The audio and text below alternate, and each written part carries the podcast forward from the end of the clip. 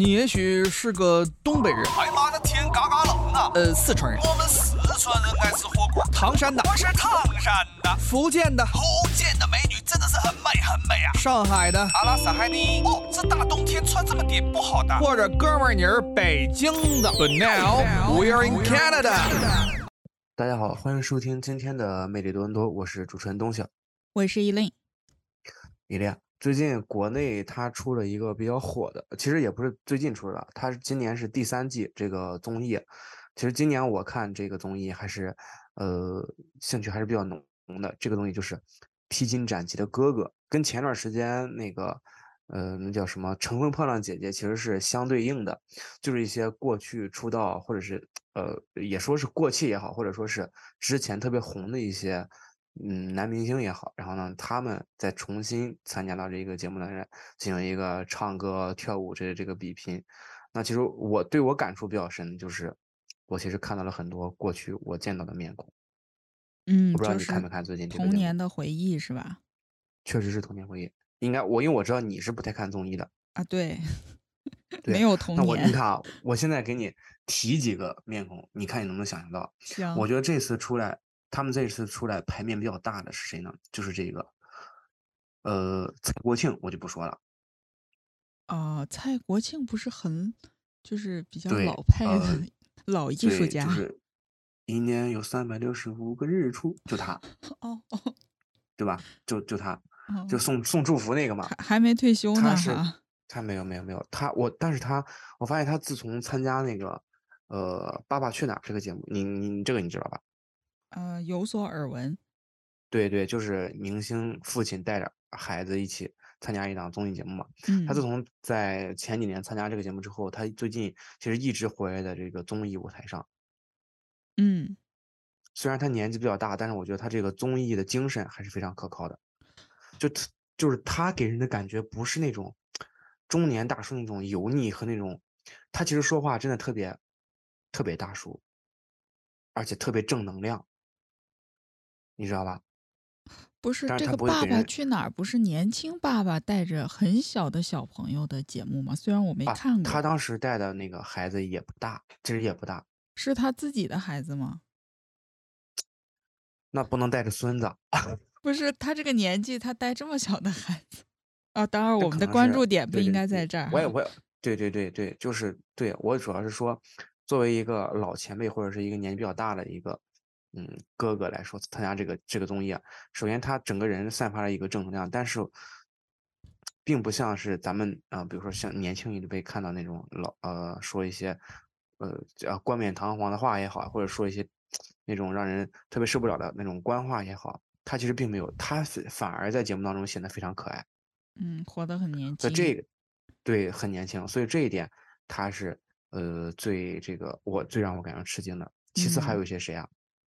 我跟你说，有陆毅，嗯，童年偶像，然后童年偶像有这个林志颖，不老男神，哦，这个。是童年偶像，这是真偶像，这个真的偶像，而且你知道他其实这次出来也不容易，因为大家都知道他在前一段时间出了一次车车祸嘛，啊，特斯拉是吧？对，特斯拉那个事件，我也是从新闻中。看到的。对我也是最让他其实这次采访他也是，他其实当时受了很严重的伤，嗯，就是脸上的骨头好像都断了特别多，然后打上了钉子。但是从这次从电视上看出来，这个不老男神还是不老男神，很励志，很励志，完全看不出来。而且他就是想通过这次出镜，呃，嗯，来达到一个这个鼓舞大家的这么一个作用。嗯，那确实很感人。我觉得林志颖还是挺感人的。虽然啊，虽然我小时候看到他的电视其实不多，我最多看他的电影，就那个《旋风小子》，我不知道你有没有印象？哦，这个我看过。对他就是，呃，演的那个嗯主角叫皮少廷还叫什么我忘了，反正就是那个华中华中华那个小孩嘛，跟那个啊对，那个郝邵文和那个颜值巅峰时期。对对对，跟郝邵文和那个。呃，释小龙吧，释小龙对他们一起拍的，还有那个吴孟达，吴孟达先生，对对对，对对对，但他是那个《放羊的星星》，我确实没看过。啊，我其实看过他的《天龙八部》，张纪中版的啊，段誉那个很经典，他那个非常经典。经典。嗯，那个时候他好像已经是三十多、四十多、三十多，接近四十。对，但是完全看不出，完全看不出来，真的像十八岁一样。嗯，他真的是一个不老男神。哦，那我现在对这个综艺还挺期待的。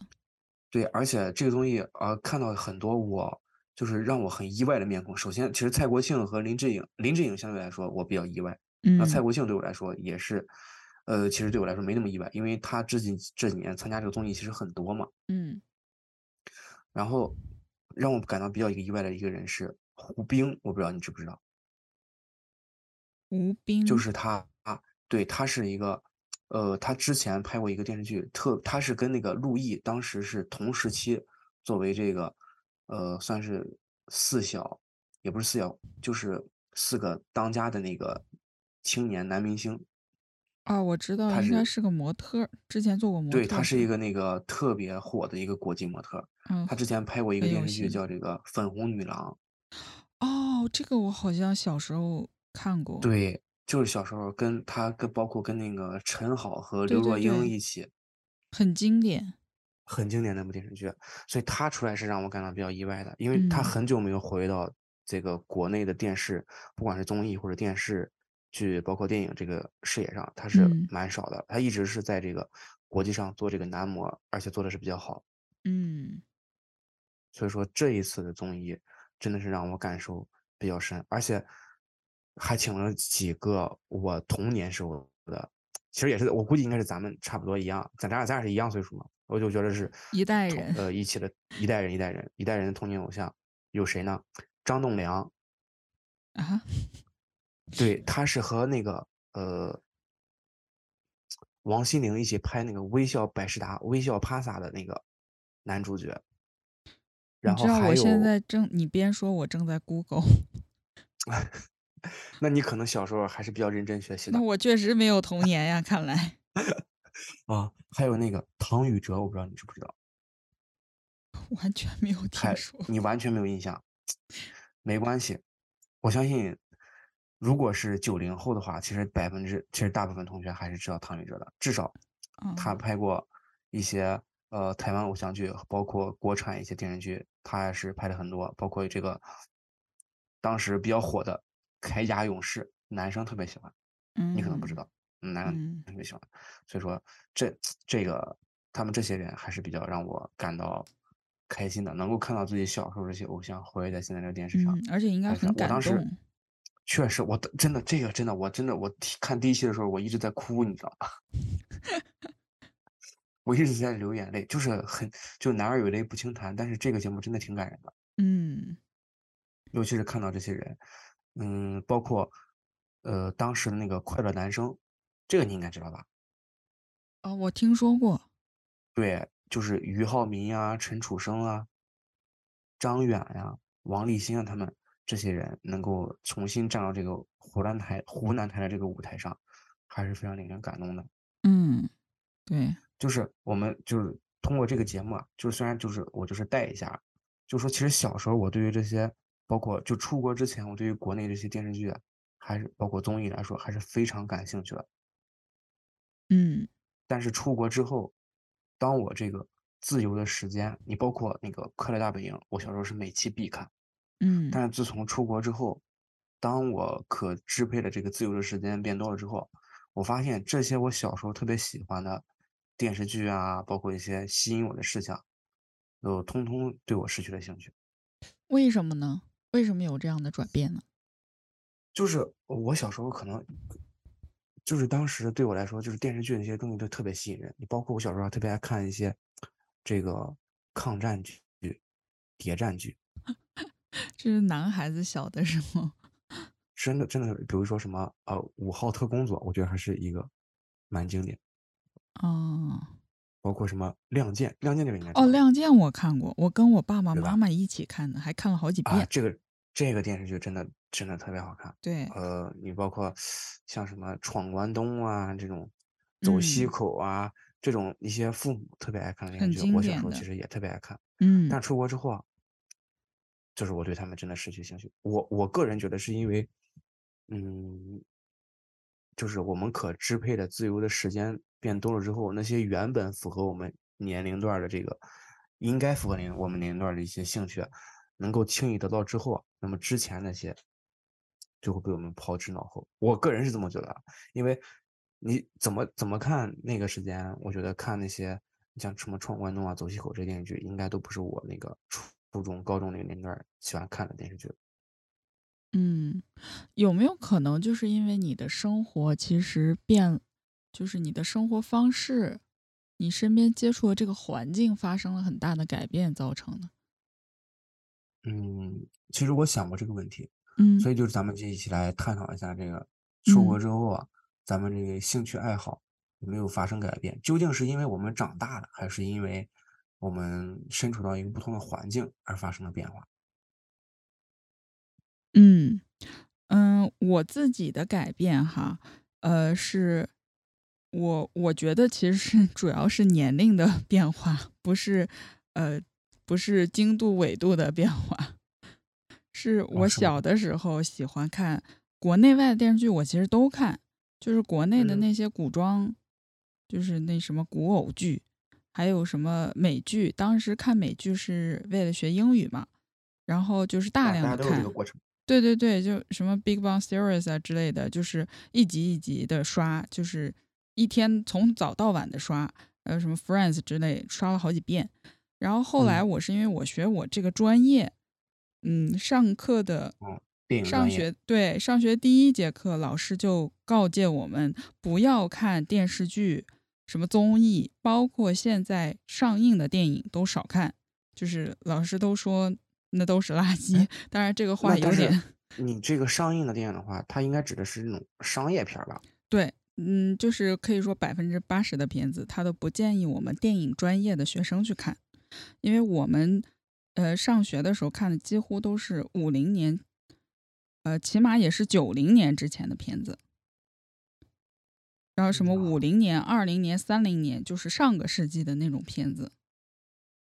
几乎很少看本世纪的，还有什么一八几几年的片子，因为我们主要还是研究电影史嘛。啊，当然这是这是另外一个话题。对对，你是专业的原因是吧？对，主要是因为专业原因，然后我就把电视剧综艺给戒了，就是为了影响自己观影习惯，因为电视剧它节奏很快。但是我们看的很多那种欧洲的文艺片，就节奏非常非常慢，就你一定要沉浸在这种节奏里面。欧欧洲的电视剧相对来说节奏更慢嘛？我甚至觉得，我觉得国内的电视剧，国产电视剧真的节奏很慢。嗯，它不是，它这个慢，嗯，不是一个概念。因为 欧洲的漫是好几季那种一直拖，是不是？哦，不是，就是电影，电影它的整个节奏是那种文艺片，它是沉下来的。但是美剧这种就属于整个剧情的节奏很快，它会影响我们的观影习惯。对，所以我当时就戒了。戒了之后，现在再重新回去看，就发现有点看不进去。那你，那你就是戒了之后，你这个。课余时间或者说是休息的时候，呃，都去看了，都去做了什么呢？休息时间我也不再看那些了，就是为了把自己沉浸在一个艺术氛围里，所以看的也都是嗯老师上课列的那些 list，就是那种商呃那种非商业片，就是文艺的或者是教教学类型的电影，包括书。哦，所以。你所以你就是，其实总体来说，你是因为学业要求导致你的这个观影习惯和这些对这个电视的吸引力降低。对，一开始是这样，一开始其实是想看的，就是那个二十出头的年纪也追星啊什么的，是想看的，但是为了学学习嘛，本来学习就不好，然后就是逼迫自己去看那些呃学校要求的那些片子，文艺片子，真的很无聊。而且看完之后还要写两三千字的大论文，呃，但是后来我就发现，这两年当我毕业了几年，再回去看以前很想看的片子，就发现是真的看不进去了。就是可能就是随着 年龄的增长，我就不知道他们在笑什么，我 get 不到那个笑点了，已经。你的这个审美变高了，只能说是。那希望如此吧，我也不知道。但是有的时候确实是，呃是这样，但我出国之后，我感觉其实是环境的变化，就这个经纬度的变化，对我来说影响要比我。年龄的变化影响很大。嗯就是首就是当时我在国内就特别喜欢看那个国内的综艺嘛，呃，你包括嗯，就是《快乐大本营》啊，《天天向上》啊嗯，都是很经典的。对，都是很很经典。然后当时呃，我刚出国的时候，当时是一四年嘛，嗯我出国那一天正好碰到了，我在那个上海那个机场正好碰到了那个邓超，啊，他正。好是去录韩，呃，他正好是去录去韩国，呃，录一期跑男。嗯然后当时就是国内刚好正在出这种真人秀的节目，所以当时就真人秀的节目对我来说是冲击比较大，我就开始看真人秀的节目。嗯然后我看了大概一部分的这个中国的这个跑男之后啊，然后我就转战到了这个韩国跑男，嗯然后直接就打？开了我对这对 Running Man 直接打开了我对这个新世界的体验。嗯就是我当时是一四年嘛，那大家知道应该这个 Running Man 是二零一零年开始的，我直接嗯，一年补了五年。那就真的是很爱了。确实是很爱。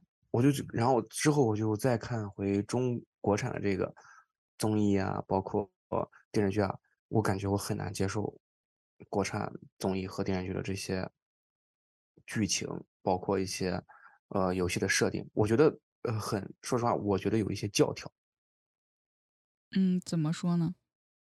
就是我感觉它的 set up 就比较明显，就是你剧本的痕迹太重是吧？这剧本痕迹太重。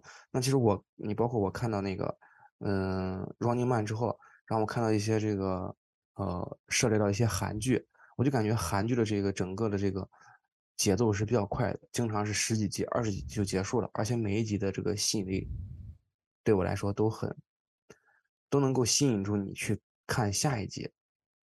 嗯但是一些国产电视剧，我就就没有办法，就他们动不动就是四十几集、五十几集这种这种大的这种电视剧，制作也很大。然后我说实话，我觉得特效、制作和剧本，包括演员，我可觉得可能都会比韩剧要好一点。但整个剧本来说还是比较长的，就让我感觉有一点拖沓，就让我嗯，感觉到，也可能是出国之后受到这个文化影响，无法适应到那个。嗯，慢节奏的剧情当中，但就是没办法沉下心来去，看那个东西。呃，你说这个我有一点，呃，就是小小的不同的意见，就关于这个节奏快慢。就是我以嗯前也觉得，就刚开始接接受美剧的时候，它确实节奏非常的快，而且那早期那种喜剧都是二十多分钟，国产剧可能嗯一集要四五十分钟，然后嗯我会感觉到啊，美剧很爽，就是节奏进行的很快，就很快就能看完，看到那个高潮的地方。但是就是自从我接触了这个电影学之后，我就发现有时候节奏快未必是好事情。就是从艺术的角度去看它，就是你就整个人都沉浸在那个剧情里面。但是嗯电影其实是全方位，呃，电影也好，综艺也好，呃，电视剧也哦，好，我觉得拍的好的东西，就是你不是光看剧情的，当然剧情是嗯，非常非常重要的，我承认。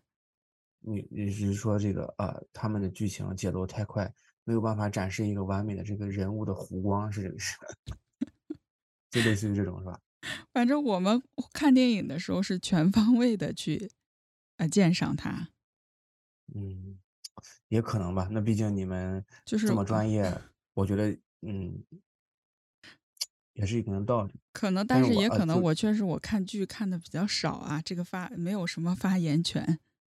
但是我觉哎，得近近两年好多国产剧挺有名的。哦，那是因为我这这个真的是就可能是正好中了你说这刚那个原因，就他们可能比较注重剧情了。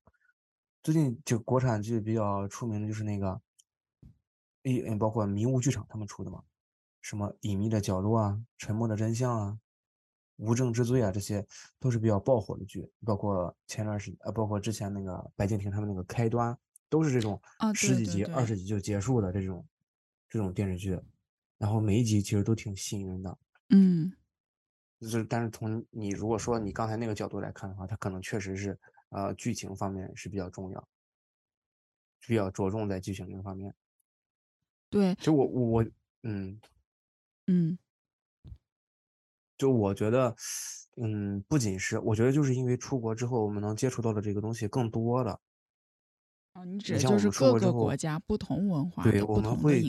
接受到不同的文化的影片来看到这，对于这个新奇的东西，总会对我们带造成一定的冲击，嗯就会让，嗯、我们过去接触的东西可能失去了那么大的吸引力，所以导致我觉得出国之后很少看一些国产或者是包括国内的综艺这个情况，嗯，我觉得这也可能就是跟身边的人，因为很多看小的时候看剧，就是大家最近都看了一部片子，然后就会一起讨论。你嗯，可能出国之后，身边的。身边的朋友没有人给你讨论，大家都没有看过。对对对，就是出国之后，好多朋友都是看这种美剧、欧呃欧洲剧啊、韩剧这种，包括日剧这种。其实日剧也是还是蛮好看的，我也觉得蛮好看的。嗯而且其实我觉得还有一个方面原因，是因为我们的爱好产生改变，是因为我们能够嗯自由的支配出去的时间了，我是这么觉得的。哦，对，因因为你像我，我当时出国之前，在国内的话，你像因为我是正常，我是就是普通高中出来的嘛。嗯每天就周一到周五肯定是上学，晚上还有晚自习。周六上午一般是要上自习，然后周日、周六下午休息，周日一天也要上自习，啊，隔一个周才会休一个周日。所以这种我们供我自自己支配的时间还是比较少的。那一旦出去之后，呃，供我支配的时间可多了之后，就会出去交交一些朋友啊，或者是出去逛一逛呀、这种室外活动增多，也会对对过去的一些这个喜好产生一些不同的改变。对，你说这个，因为大家都知道加拿大好山好水好寂寞，然后很多人会选择周末或者包括平时晚上，一般会就是户外运动特别多。啊，对，我现在真的很少去看，就是去电影院里看电影，或者是在家，我就很少在家待着，所以我也没有时间看电视剧。我对我是觉得能够在家待着时间太多了，所以就是时不时的，你像如果我在国内的话，嗯，我在国内之前生活的话，休息的时候我一般都是在家待着的，就是能能休息在家休息就在家休息。但出国之后，大家每天三点多四点多就放学了，然后就一直在家待着。每天如果都在家待着的话，就很难受，就养成了我现在，嗯、每过一两天如果不出门一下的话，整个人就已经憋得不行了。对，真的是这样。对，这也会导致我们一个，那既然出去，就肯定会找到一些出去的爱好，所以我估计嗯这也是导致我们这些喜好差异的一些原因。嗯但是呃话话说回来，就是如果就是出去的话，你像过去的话，出去其实都是和小伙伴们一起，你比如说打球啊、做运动啊这种情况。但在加拿大出去的话，嗯，呃我觉得呃很少和朋友出去做运动，基本上都是逛街，然后吃吃喝喝这些东西。对，而且就是我现在其实看的特别少，因为就是随着年纪的增长，确实在家里的时候很多事情要做，就比如我要做家务，我是那种我也不是说热爱做家务，但是我确实有很多家务要做，不知道为什么。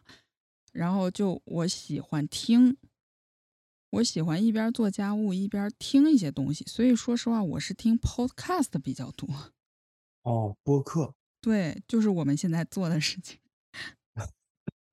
我是真的会听播客的，然后一直听。这个，对这个东西也是，呃，我在国内之前完全没有接触过这个东西。其实也是我最近一两年才接触到播客。我是上一次回国，但是二二年的时候，也就是去年才接触到播客这个这个东西。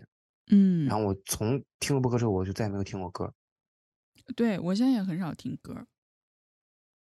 对，就是一个你看，所以一个新的东西进入到我们认知当中，也能够代替到去之前的一个喜好。对，没错。而且就是这个听东西，我听节目，我就现在感觉特别好。呃，就是它不耽误你干别的事儿。而而且，嗯，对，这是一方面。我我个人认为是，嗯，你听东西能够在不耽误你别的事情同时，能够接受到一定的信息。虽然说，比如说像咱俩这种闲扯，然后扯闲篇儿这种聊天的方式的博客，嗯，听起来虽然有的时候可能没有营养，但是多少你也会听到一些你不同视角的东西。对对对，不同的感受，不同的经历。没错，所以我觉得这个其实是播客比较有意义的事情。嗯，而且它能够解放双眼和双手，对，而且我觉得能够利用你的这个碎片时间来吸取一些知识。没错没错，就是我感觉我们每个人现在真的花，就是花时间用眼，包括就是大量长时间盯着屏幕看，包括我对下一代，对现在小朋友来说，真的特别伤眼睛。就是而且你长时间坐在那儿看看东西，我觉得对你身体的伤害都挺大的。就是是的，所以我特别喜欢听，就一边做家务一边做饭，就在旁边听着，嗯，包括就比如说在外面除草啊，就是真的，我每天有很多家务 要做，我就会一直听播客。如果不听播客的话，我也会听书，就是有声书。啊，有声书，嗯对，之前会我也会听有声书，但是就是呃最近一一年，我基本上都是听播客，在小宇宙上听播客。嗯这个确实是我觉得也是一个新的爱好，也算是对之前的一些文化的冲击。我觉得这个播客其实真的挺好。嗯，呼吁大家多听播客，解放双眼。对对对，而且，嗯，这个东西其实呃，就算是呃，我觉得我觉得最重要的是，他呃因为每个人其实能够经历的这个视角是不一样的，你人只能经历你自己视角里的一辈子。但是我觉得播客，你可以听到别人的经历，你可以从播客的角度能够看到别人眼中的一生，我觉得这个是比较重要的，能够丰富你整个人的阅历，这个是我觉得比较重要的一个事情，也是非常有意义。嗯。啊，不过说到这个电视剧哈，我我嗯最近倒是也是瞄了几眼，但是就是没有看整个剧。呃，但嗯是就是也是刷小红书的时候，什么时候就是看了一些精非常精彩的剧情，嗯呃，我就突然就特别理解父母以及爷爷奶奶那些长辈，就是他们喜欢看那个我们叫手撕鬼子。啊他们是真的很对抗日神剧，他们真的很喜嗯欢看。我以前？就非常不理解，我后来就明白这些剧为什么这么火。为什么这么火？我这我我到现在不理解这个事情，因为我其实在网上看过很多这种类似的桥段，让我觉得特别离谱。小时候其实我还觉得，小时候我觉得比较抗日神剧的，其实就是铁呃山东的铁道游击队，啊，那也这听听起来个这个挺挺经典的一个片子。对，这个挺经典的一个电视剧。然后他后来出了两第二部、第三部，就已经有那种能够骑自行车追火车的戏码了。越来越离谱是吗？对，所以那个时候我就已经开始不能理解这个事情了。但是而且你去看他们的收视率都其实都非常的高。所以就是过瘾，是吗？对，这是一方面。另外一方面，我就发现这其实是我我跟我妈妈交流的，她就说啊，你不要，我老是跟她推荐，就是那种我觉得特别特别经典的电影作品，就是中外的这种，我我觉得像艺术品一样的，我会嗯，跟她推法国的荐。小偷，她就是完全就是拒绝，他就是已经不是敷衍了，他是拒绝观看。他说：“我嗯。已经工作忙了一天了，你不要再让我看那些费脑子的东西，我就想看个痛痛快快的。”他就想看手手撕鬼子。就想就想看看过瘾，但我，觉得这个东西，嗯，我觉得如果是我我我是这么觉得啊，这个对于这种抗日神剧来说，我觉得如果说父母或者是老一辈来看的话，我个人觉得是没什么问题的。这就但是这个事情就是，呃，你可以放大来看，就是那些我们可能不太理解的一些偶像剧，也挺离谱的。就是现在那些很多古偶啊，什么神话剧啊，就是嗯，对吧？对对对，一一群我主要神仙原因是因为谈恋爱，是因为呃，在像咱们父母那一代，或者是爷爷奶奶那一代，他们想看一个爽的，或者说是舒服的、过瘾的这种抗日神剧，我是可以理解的。那你年轻人就更能理解了呀。年轻人现在工作也很很忙啊，压力很大呀。他们回家也想看点爽的，就就想看神仙谈恋爱呀。啊，这个这个是对的。我我是说抗日神剧的一个，我个人觉得一个危害是，它不应该被下一代，就是被我比我们小那几代人啊，被零零后啊，包括一零后这些这一代人来看到。我我觉得不应该被他们看到，是因为这会给他们形成一个扭曲的价值观。我觉得，就他们对那一段时间的历史会进行一个模糊的记忆。哦，那倒也是，要从这个层面上来说是，但我觉得小朋友应该很少会看这种东西的。但是你要想，我们小时候可都是跟父母看电视剧。现在小朋友不都看小猪佩奇吗？但是你总长大之后总归要看一些电视剧的，就是你基本上都是跟父母看电视剧。我反正小时候都是跟父母看电视剧，嗯看一些像什么《还珠格格》啊、《一帘幽梦》啊这种这种东西。嗯所以我觉得抗日神剧这个事情，如果真的有父母能够听到咱们这个节目的话，我建议就自己偷偷看就可以了，就不要带小朋友看，不要因为影响因为下一代。大因为嗯对，因为大人我觉得是有辨识能力的，就知道这个事情是不可能，怎么可能就是你骑自行车把那个火车就追到了，对吧？嗯，但是孩子他看到可不一定，他没有那他看到接触到这个历史之后，我觉得是扭曲的。他可能会觉得这个当时那段历史对他来说可能就比较容易，或者说是啊，就好像一个神话一样。但是我我觉得这这是不应该的，嗯，没错。所以我觉得应该还是要加强对于这个历史剧的一个审核，对还是很重要的。所以其实说到最后还是，嗯，文化差异和这个年龄的层次会导致我们一些看呃从小对，呃从过去对一些电视剧的看法和现在对一些电视剧的看法是完全不一样的。因为小时候我们其实相当于来说肯定也是看过一些这种类似嗯于，比如说抗日神剧这些电视啊。对，就是观影习惯产生了很大的变化。对，我们就是也是长大了之后就拥有这个嗯辨别是非的能力了嘛。嗯呃也是希望朋朋友们在加拿大多伦多异国他乡，受到这个国外的一些文化的冲击的同时啊，也能够对自身文就是自身比如说中国的这些文化啊，包括历史啊，能够继续保持一定的兴趣。那咱们如果是西方、东方这些东西啊都了解到，其实我觉得对于你整个人来说啊，还是有这个，嗯，就总总归能丰富到你整个人的本身嘛。嗯，所以是今天的这个美丽多伦多，也是关于电视剧的讨论就到这儿了。但是谢谢大家的收听。再见。